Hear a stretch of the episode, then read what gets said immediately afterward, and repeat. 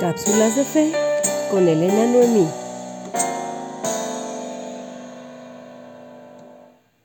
Hola, ¿qué tal? Bienvenidos a una nueva cápsula de fe. Adiós orando. Acá en México usamos una frase que dice adiós orando y con el mazo dando. Y sinceramente creo que aplica perfectamente para lo que hoy quiero hablarte. Esta frase hace referencia a que efectivamente hay que orar por lo que necesitamos, pero también hay que hacer algo para obtenerlo. El libro de jueces en el versículo 6 nos cuenta que los israelitas hicieron lo malo ante los ojos de Dios. Entonces Él los entregó a los madianitas durante siete años. Y cada vez que los israelitas sembraban sus cultivos, venían saqueadores de Madián, los atacaban, destruían sus cosechas y se llevaban todas las ovejas, las cabras y su ganado. Y así los dejaban sin comida.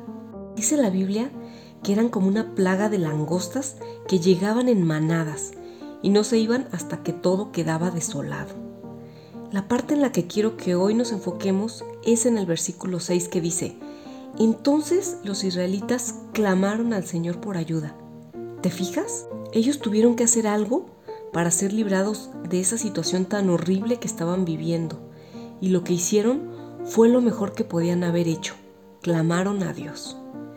Otro caso es cuando Moisés estaba en una encrucijada. De frente tenía el mar y atrás a los egipcios que venían a matarlos. Entonces Moisés estaba esperando que Dios hiciera algo.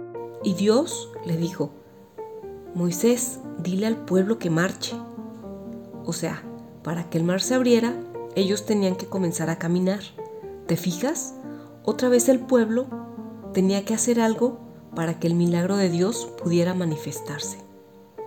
Ambas historias nos dejan la misma lección y la lección es que cada que quieras que las cosas cambien o cuando estés esperando que ocurra un milagro, tú vas a tener que hacer algo primero. ¿Ves? A Dios orando y con el mazo dando. Así que ya sea clamar, caminar en el mar, tener fe, empezar a cuidar tu salud, prepararte o cualquier cosa que tengas que hacer, lo importante es que lo hagas. Y una vez que tú hagas tu parte, sin duda Dios hará la suya. Bueno, espero que guardes esto en tu corazón. Bendiciones y nos vemos en la próxima. Bye. Esto fue Cápsulas de Fe con Elena Noemí.